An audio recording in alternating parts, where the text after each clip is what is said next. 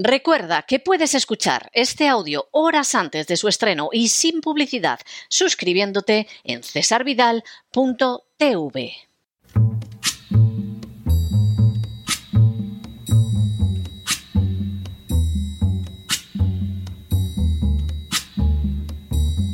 La voz con César Vidal, desde el exilio. When the night has come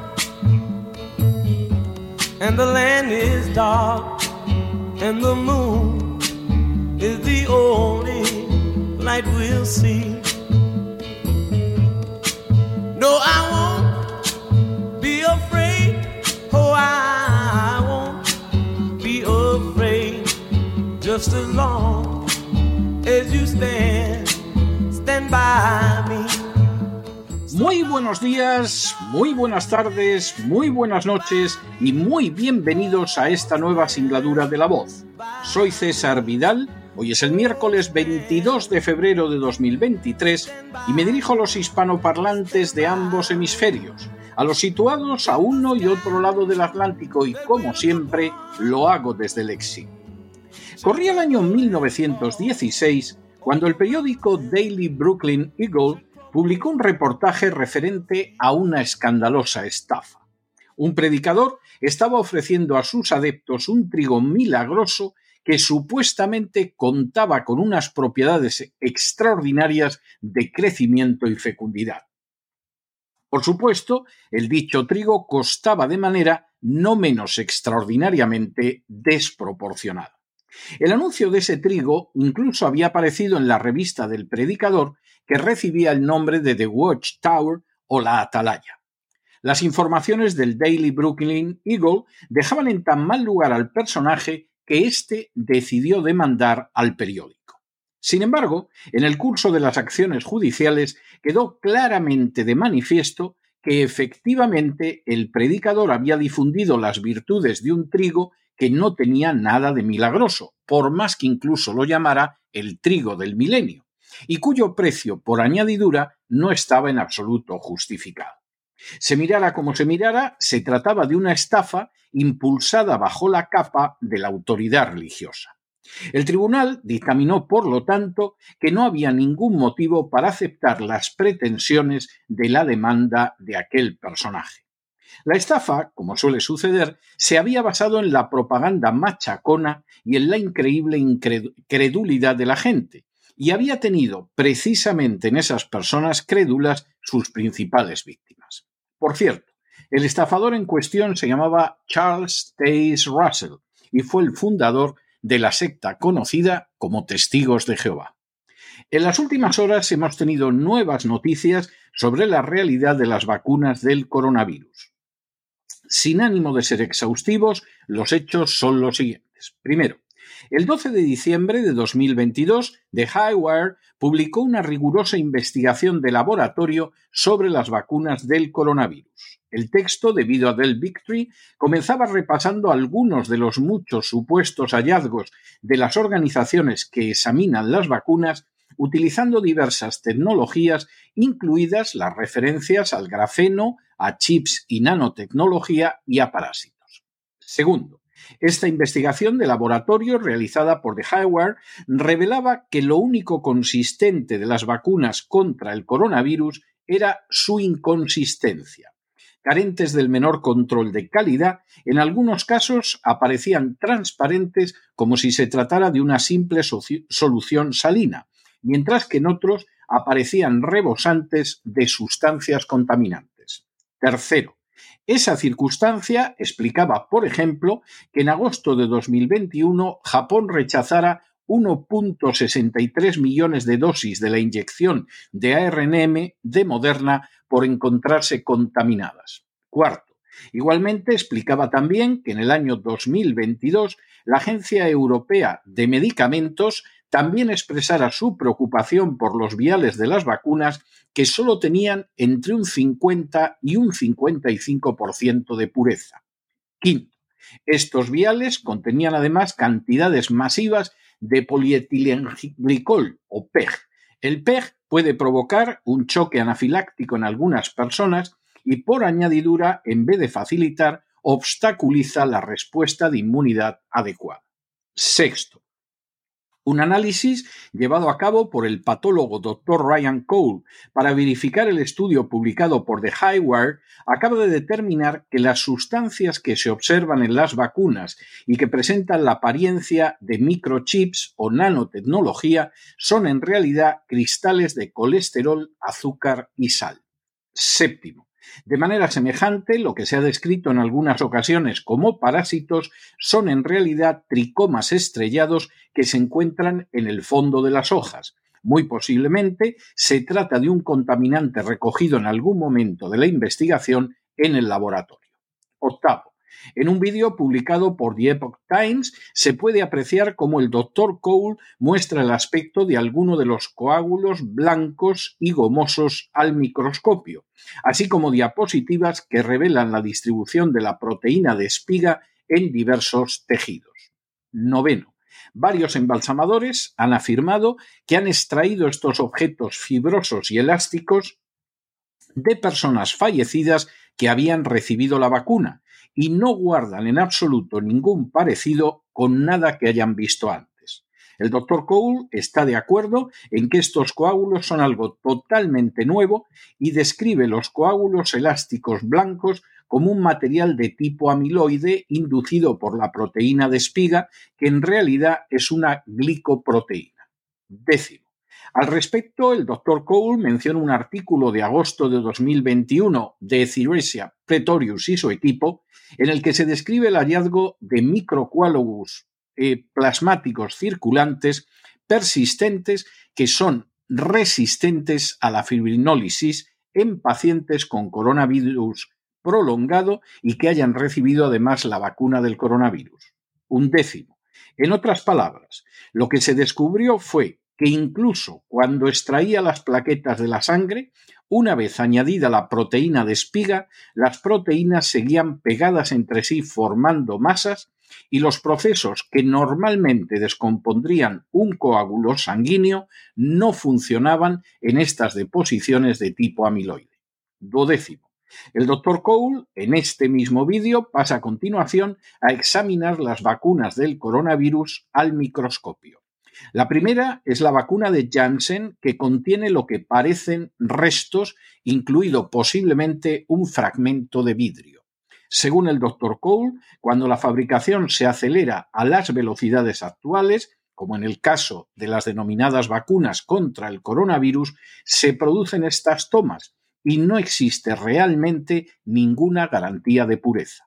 Décimo tercero esa inexistencia de la pureza exigible de manera obligatoria en una vacuna implica también el riesgo de recibir ARN fragmentado en lugar de ARN completo, lo que puede tener consecuencias imprevistas, ya que el ARN acortado puede acabar produciendo proteínas incompletas. Décimo cuarto. En el caso de los viales de la vacuna de Pfizer, algunos por añadidura contenían partículas no identificables que en algunos casos estaban pegadas unas con otras. Décimo quinto. La supuesta nanotecnología, es decir, objetos cuadrados que se asemejan a microchips, son, en opinión del Dr. Cole, colesterol reunido. Ciertamente hay restos, lo que ya resulta muy negativo, pero las inyecciones no incluyen nanotecnología. Décimo sexto. También debería desecharse, según el doctor Cole, la existencia de parásitos, ya que se trata de tricomas estrellados que se encuentran en el fondo. Muy posiblemente se deben a una impureza que cayó en el líquido o en el cristal durante el proceso de investigación. Décimo séptimo. Lo que se desprende de todas estas circunstancias es que el proceso de fabricación estuvo privado total y absolutamente de coherencia. Y así algunas vacunas parece que no tienen partículas y se asemejan a una simple inyección salina, mientras que otras aparecen llenas de todo tipo de sustancias. Décimo octavo. La razón de esta incoherencia se debe, según el doctor Cole, a que la FDA no supervisó todas las instalaciones, a que las vacunas se fabricaron en todo el mundo, a que su elaboración fue muy rápida y a que a fin de cuentas nunca hubo un proceso adecuado de fabricación. Décimo noveno. Análisis realizados con las vacunas mediante espectroscopia de masas revelaron también la presencia de partículas metálicas como aluminio, silicio, magnesio, cloruro sódico, calcio, titanio y hierro. El doctor Cole cita investigaciones que demuestran que al menos algunos de estos metales procedían de la aguja utilizada para extraer el líquido del vial, por lo que pueden o no formar parte de la fórmula real de la vacuna. Vigésimo. Igualmente, los análisis llevados a cabo con las vacunas del coronavirus también revelaron cantidades muy dispares de PEG en los distintos viales. El PEG que es lo que recubre y protege el ARNM, es lo que causa el shock anafiláctico en algunas personas y además impide que se produzca una respuesta inmunitaria adecuada. Vigésimo primero. A todo lo anterior se une que los contenidos varían salvajemente de un lote o vial a otro, de manera que si se tiene la mala suerte de recibir un vial cargado de PEG, el riesgo de sufrir efectos adversos, como un choque anafiláctico y una respuesta inmunitaria descontrolada, es mayor que si se recibe un vial con la cantidad adecuada o menos de lo que pide la receta. De nuevo, esta situación es una prueba de que los procesos de fabricación fueron deficientes e incoherentes. Vigésimo segundo. El análisis de espectrometría de masas no encontró grafeno en ninguno de los 100 viales analizados, y lo que se identificó equivocadamente como grafeno eran cristales de colesterol, sal y algunos azúcares. Vigésimo tercero. Igualmente, los análisis revelaron que en las vacunas contra el coronavirus aparecen nanopartículas de lípidos y una secuencia genética que hace que su cuerpo produzca una proteína extraña. Ambas circunstancias son muy dañinas para la salud, ya que la nanopartícula lipídica es hiperinflamatoria y puede resultar tóxica. Vigésimo cuarto. Por añadidura, cuando fue diseñada, la vacuna se concibió para ser administrada tan solo una vez. No existen estudios sobre los efectos que puede tener su administración en un ser humano cuando se produce más de una vez. Precisamente por ello, la toxicidad acumulativa de la nanopartícula en sí es muy preocupante. Vigésimo quinto. Todavía más preocupante es que las nuevas dosis de ese gen introducidas en células humanas impliquen más producción de una proteína que tiene innumerables efectos secundarios negativos ya conocidos. Vigésimo sexto. Otro motivo de honda preocupación es la manera en que reaccionaron los portaobjetos a los que se añadió una gota de la vacuna contra el coronavirus. En algunos casos, los glóbulos rojos sufrieron una dramática transformación hasta el punto de convertirse en glóbulos rojos no funcionales, es decir, incapaces de transportar oxígeno. La respuesta ante esa situación suele ser como mínimo una reacción inflamatoria. Vigésimo séptimo. El doctor Cole afirma de manera rotunda que esta tecnología tiene que ser detenida, ya que en el futuro van a tratar de hacer nanopartículas de lípidos más genes de la gripe. Ese programa de vacunas es fallido y su tecnología es dañina, ya que las células humanas están destinadas a producir proteínas humanas y no a la producción de proteínas tóxicas extrañas. En otras palabras, esta tecnología es totalmente distinta a la de las vacunas tradicionales. Vigésimo octavo. En opinión del Dr. Cole, la única salida es no solo poner fin a las vacunas contra el coronavirus, sino también a la plataforma de la que partieron, que incluye una clara corrupción reguladora. Todos estos programas tienen que ser detenidos y se debe llevar a cabo un trabajo científico que sea adecuado y no precipitado. Vigésimo noveno. El doctor Cole cita al respecto las palabras del Comité Europeo que afirmó que trabajábamos a la velocidad de la ciencia o las de la ejecutiva de Pfizer que dijo estábamos construyendo el avión mientras intentábamos pilotarlo como ejemplos indiscutibles de lo que no se hace con otros miembros del género humano y tampoco se hace en medicina y seguridad. Trigésimo. Del Victory afirma además que hemos detenido estos programas genéticos en numerosas ocasiones. Los hemos parado en seco porque producían demasiado cáncer. Tenemos graves problemas con esta tecnología. Se ha detenido por estas razones, así que debería habernos preocupado mucho utilizarla como vacuna. Desde luego, no deberíamos habernos apresurado. En lugar de eso, la pusimos delante de un grupo de niños de jardín de infancia que no saben nada de lo que están viendo y que la aprobaron. Vigésimo primero. Victory señala además que la persona que ya ha recibido una o más dosis no debería dejarse inyectar más y en caso de padecer síntomas con posterioridad a recibir la vacuna, debería consultar el protocolo para lesiones posteriores a la vacuna de la Alianza de Cuidados Críticos de Primera Línea COVID-19. Y trigésimo segundo, Victory indica además que el Consejo Mundial de la Salud también ha identificado remedios que pueden ayudar a inhibir, neutralizar y eliminar la proteína de espiga.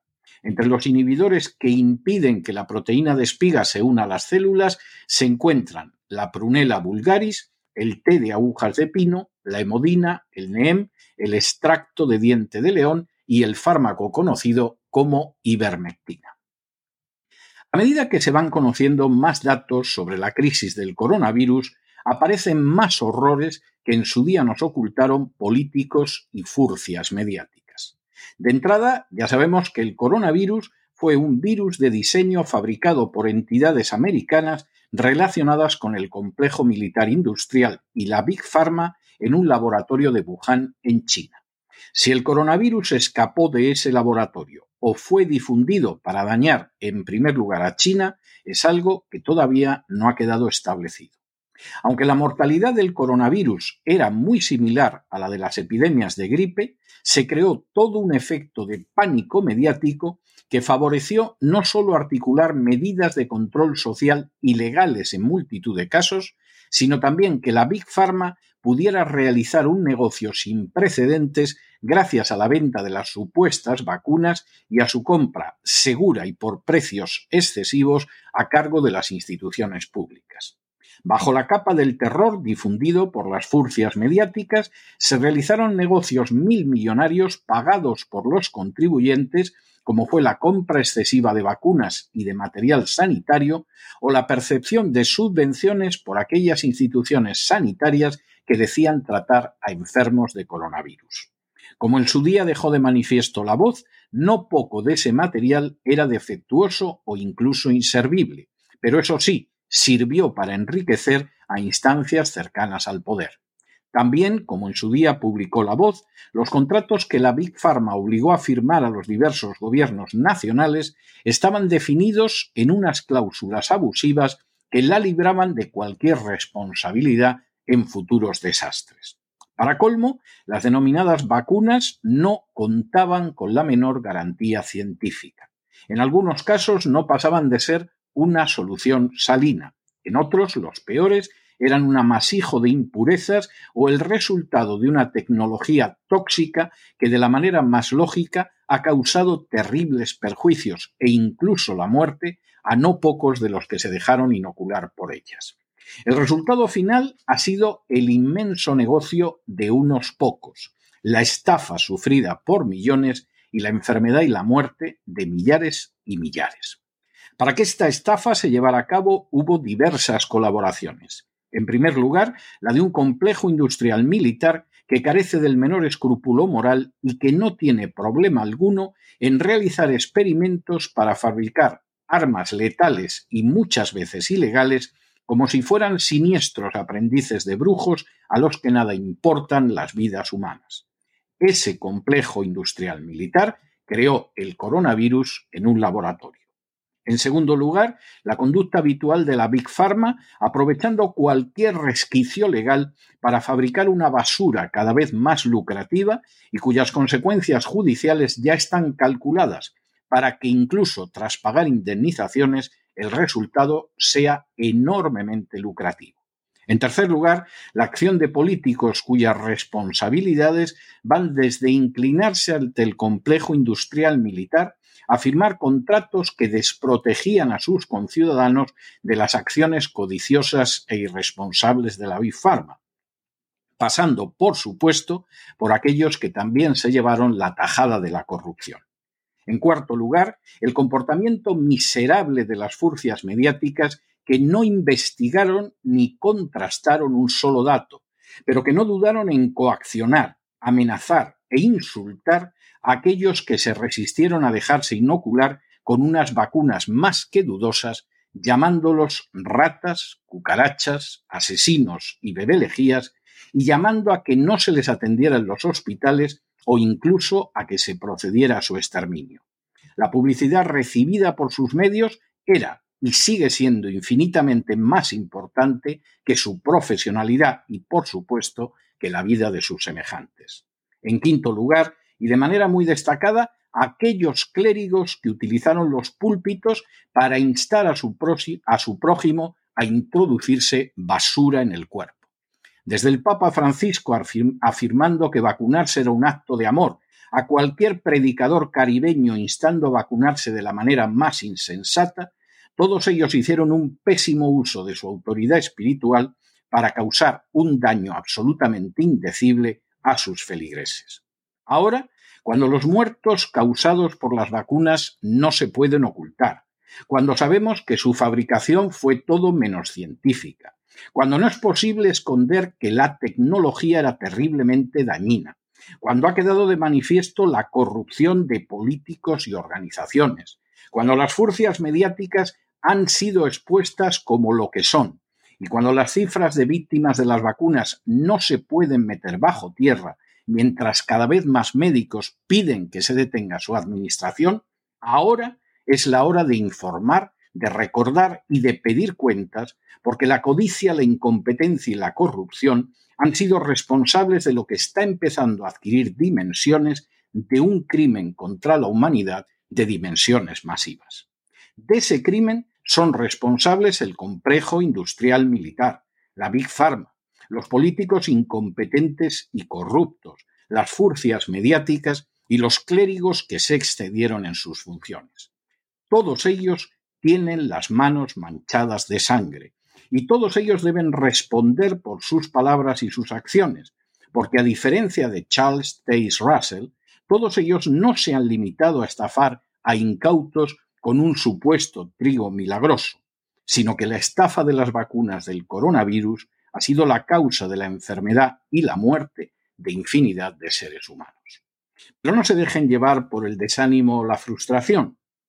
Y es que a pesar de que los poderosos muchas veces parecen gigantes, es solo porque se les contempla de rodillas y ya va siendo hora de ponerse en pie.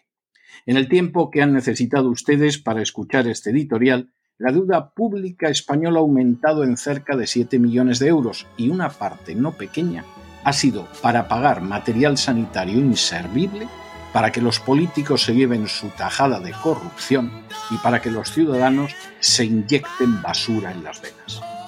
Muy buenos días, muy buenas tardes, muy buenas noches. Les ha hablado César Vidal desde el exilio. Que Dios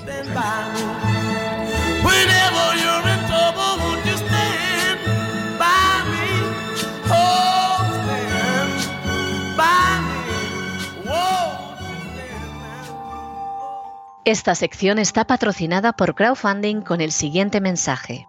Nuestro Señor Jesucristo, el único Dios verdadero, es misericordioso y nuestro Salvador.